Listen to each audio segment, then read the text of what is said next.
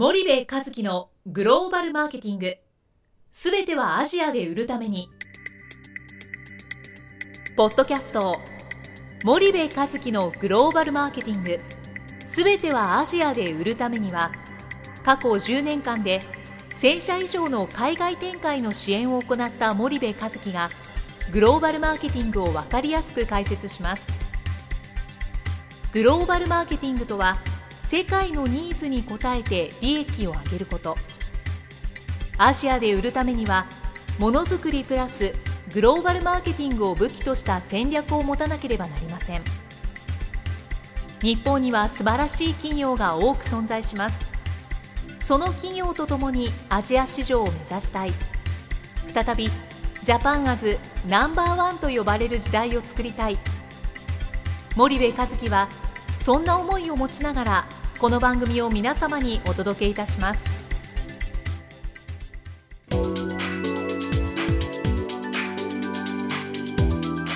こんにちはナビゲーターの東太郎です。こんにちは森部和樹です。じゃあ森部さん今日はあの、まあ、102回目にスパイダーっていうのはどんな会社なのっていうことで、はい。あの振り返りをしてもらったと思うんですけども、はい。ちょっともう一つ、まあ、我々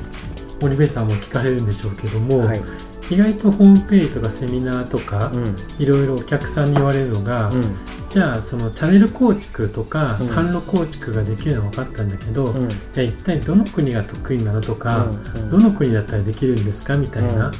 あの話を全部の国でできるわけないでしょみたいな多分、言葉が含まれると思うんですけど、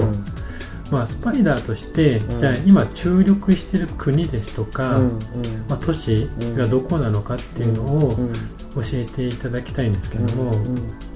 あのそうですね。まあ基本的にそのチャンネル構築ってあの大石先生もおっしゃってる通りね、はい。そのアーキテクチャを作るようなものなので、うん。その国が違えど作り方は同じなんですよね、うん。うん。基本的に、うん。枝葉の違いはあれど、そうですねまあ、基本的には一緒なので、どの国でもといえば、まあ、どの国でもなんですが、はい。今このスパイダーという会社が最も注力しているのは、フィリピンとインドネシアと中国ですよね。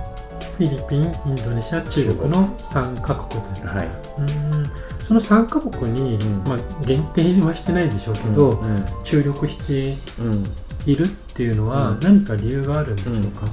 えっと、まず中国なんですけどね、はい結局昨今の日中問題でうん。かなりその大手は違いますけども、はい。あの準大手ぐらいからうん。下中小中堅になるとこう ASEAN シフトみたいな動きがあるじゃないですか。そうですね。まあかなり長く続いてますけどもね。結構中国の撤退セミナーとかも今、流行ってますよね。けど本当に儲かってる人たちは中国から撤退なんかしなくて、うん中国でだダメで日中関係も悪くなったから撤退セミナー聞い。て撤退して、はい ASEAN に行くんだけど、中国でダメだった人は ASEAN でもダメなんですよね、うん。そその企業はね。うん。で中国ってあれだけ大きい市場を、うん。あのやらないなんていうのはもうあの選択肢としてありえないので、うん。あの中国は一つのあの市場ですよと。うんはい。で中国の中にも、はい。あの言ったら国が20カ国あるみたいそうですなね。国じゃないですか。もう一つの賞で1億とか、ですよね。はい。そうすると我々の会社は中国っていうのを上海国とか北京国とか大連国とか重慶国とか四川国っていうふうに見てるから、はい。中国だけでも国はたくさんあって、うでその大きなあの市場っていうのが、一つですよね。うん。うん。でフィリピンはですね、えっと将来性に非常に大きな期待をしていて、あの HSBC が出している最新のあの将来予測で、はい。ASEAN の中でやっぱり最も1人当たり GDP うんないし GDP が高くなる国と、うん。あのいうふうに言われてましてね、はい。でそれは私自身もあの言ってて感じることなんですよ。うんでまあ、一一定期間ね、えっと、数年間日本が占領してたあの時代はありましたけど基本的にはやっぱりなんかアメリカの一都市みたいなイメージが僕はやっぱすごく強くてで英語も非常にうまく話しますしね、はい。でフィリピンという市場は日系企業にとっては非常にやりやすい市場、マーケットとして見た時に、だからあのそういう意味ではフィリピンいうのは、まあ、将来期待値も込めて力を入れてますよと。うんっであと親日のインドネシアですよね、ここもあの人口が2億以上、はい、あの非常に大きな市場ですし将来性も高いので、うん、えー、インドネシア。でインドネシアとフィリピンって近いじゃないですか。近いですね。で片やインドネシアって生産拠点たくさんあるんですよね、はい、でマーケットとしてもジャカルタ中心に栄えてますよと、でこのインドネシアからフィリピンって、えっと、貿易協定を結んでてね、うん、関税も非常に優遇されてるので、はい、インドネシア、フィリピンをインドネシアからフィリピンに輸出をしてマーケットを狙うっていうのは戦略として非常に多くの企業が取られてることなので、あのそういう意味でも、まあ、フィリピンもインクルードしてるという意味で、まあ、そこは特に力を入れてますよね。はい、で得意不得意でいうと結局その新興国とか、まあ、ASEAN とか中国インドって言われるようなところって、うん、まあ、何かしら過去にいろんな案件をこの13年間でやってるんですよね。はい、で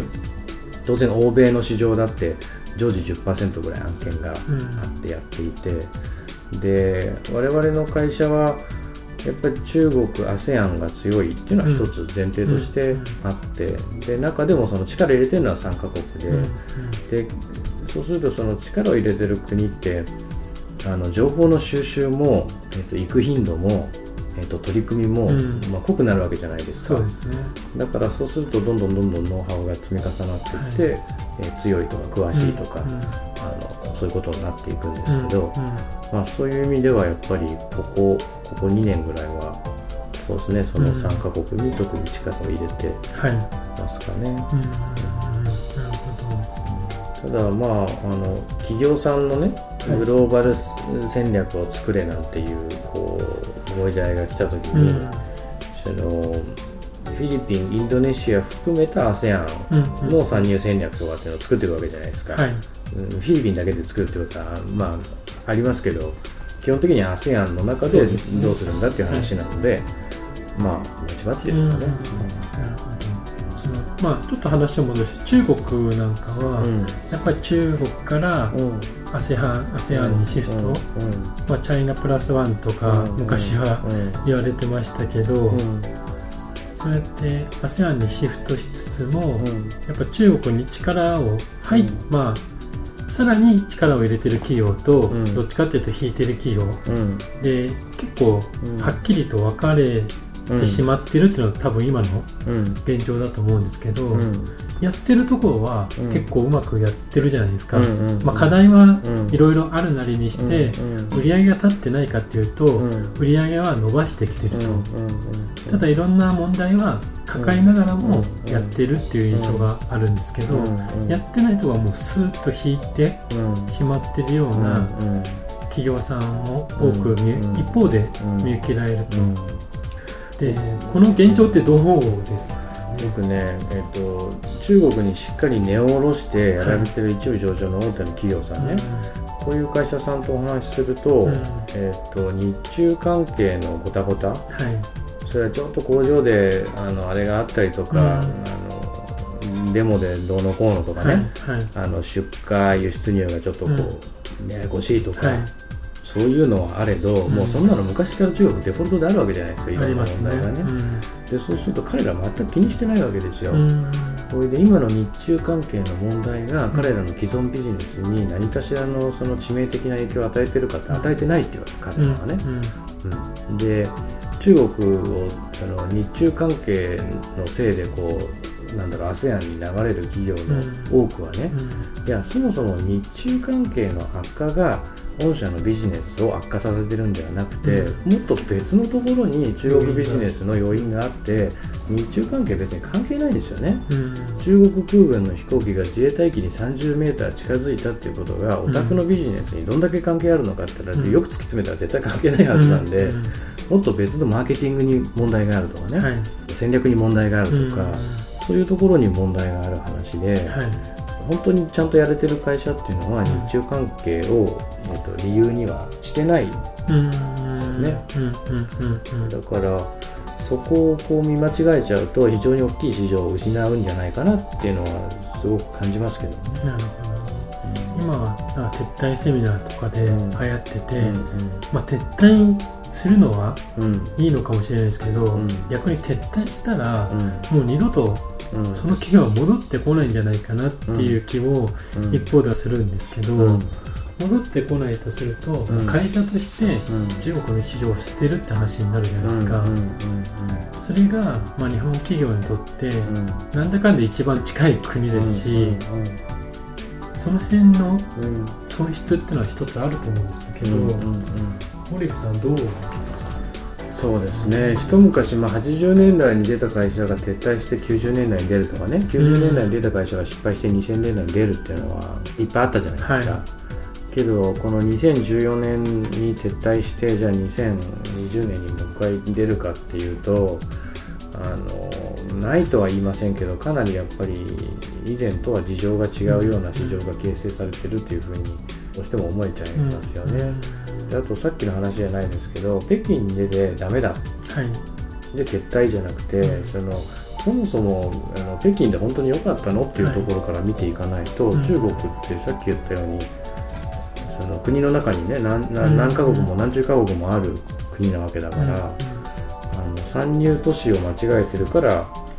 の成功に結びつかないっていうケースも往々にあるじゃないですか。そうですねだから都市で成功してる企業は、都市で見てますよね、都市で見てますね。古くから言うとサントリーさんなんかも上海が圧倒的だし、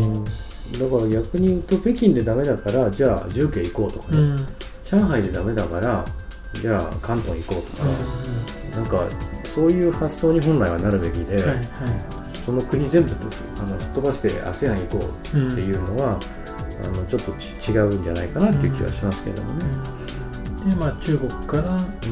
流れていって ASEAN に行ってるわけですけど、うんうん、ここ23年は本当そんな勢いがすごいですよね。そうですね。だからそこはねもう少し日中関係の悪化が本当にその中国現地法人の売り上げが上がらない要因ですかっていうのをしっかり見ていかないとい。けないと思いますけどもね、あのそれでじゃあダメだから ASEAN 行っても ASEAN でも同じこと起きるのでそ、ね,、こは一つポイントだと思うんですけどね。で最初にオリブさんが言われた、まあ、うん、チャンネル構築っていうのはアーキテクチャであって、例えば今注力している、我々3カ国、中国インドネシアフィリピンでも、基本的には根幹の部分は一緒ですよって話ですよね。で枝葉の部分は環境とかによって違ってくるかもしれないけども、じゃあ根幹の部分がどう一緒なのかっていうところが、まあ多分グローバルマーケティングで言えば、そのチャンネル作りっていうのは一緒だっていうのは我々は理解しますけども、多分お客さんから見たらが、まあ、別々なんじゃないのっていうような多分疑問があると思うんですけど。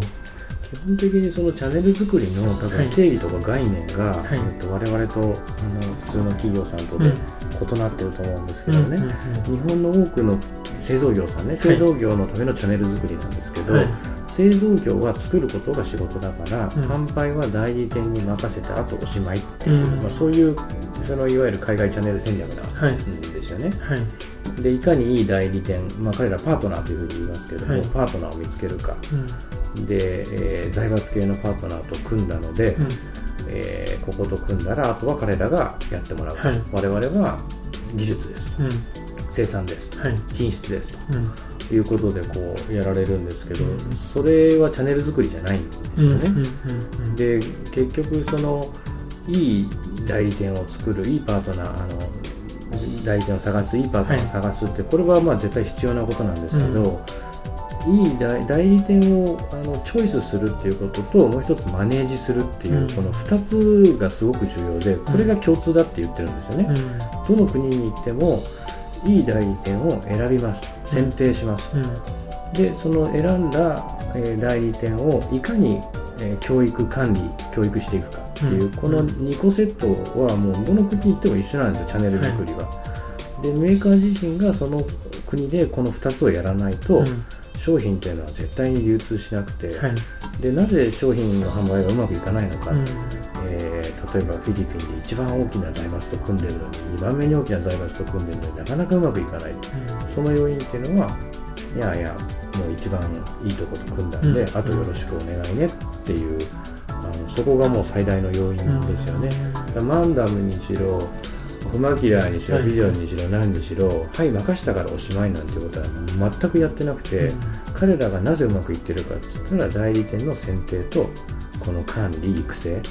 ダメなら切り替えるっていうことをもう常にやっていく。これがチャンネル作りなんですよね。うん、じゃ管理育成っていう部分は、まあ、チャンネルのマネジメントっていう部分になるんですかね。うん、そうですね。でそこをずっと継続してやっていくから商品が流通をしていって、はい。うん、日本の代理店とか販売店の感覚で、うん、あのアジアとか新興国のね、はい、その代理店を考えたら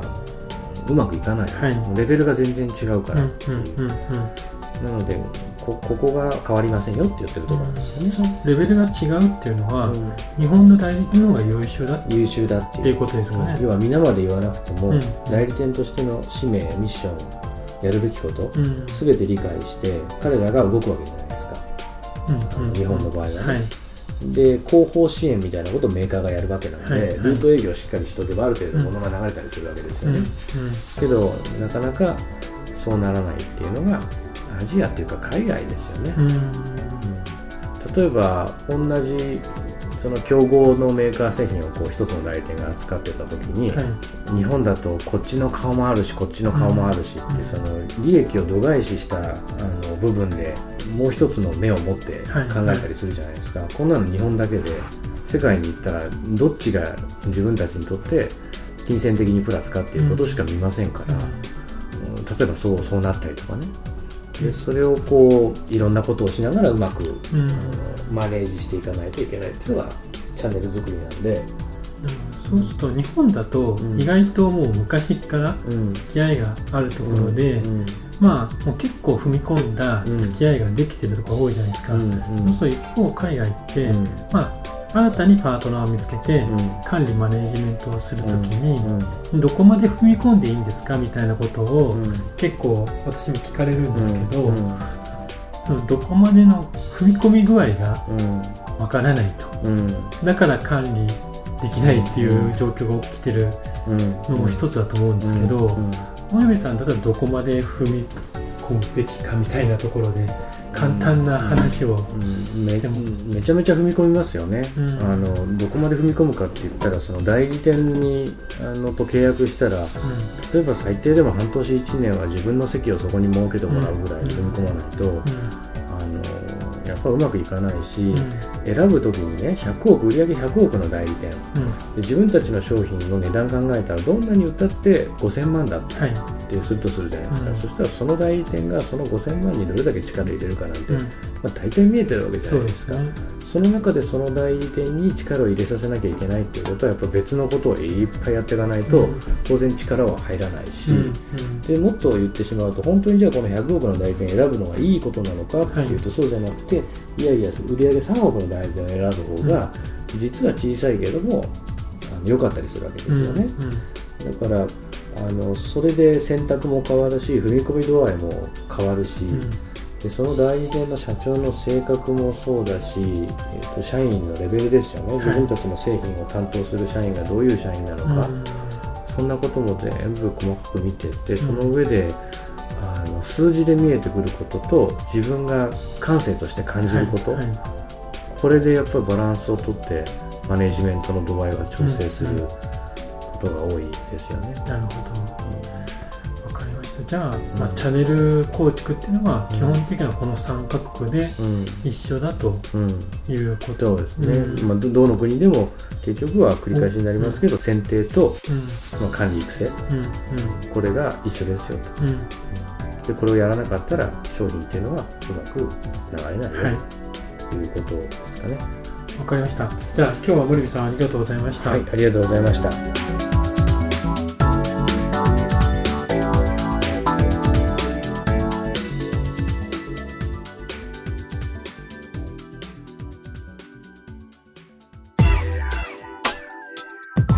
日のポッドキャストはいかがでしたか？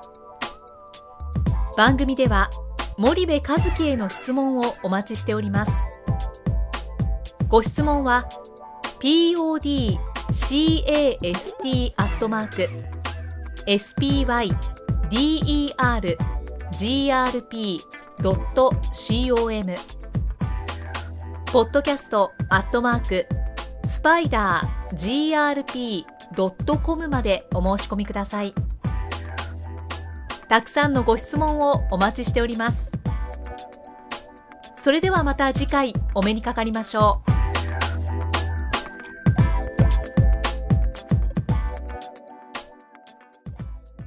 森部和樹のグローバルマーケティング。この番組はスパイダーグループの提供によりお送りしました。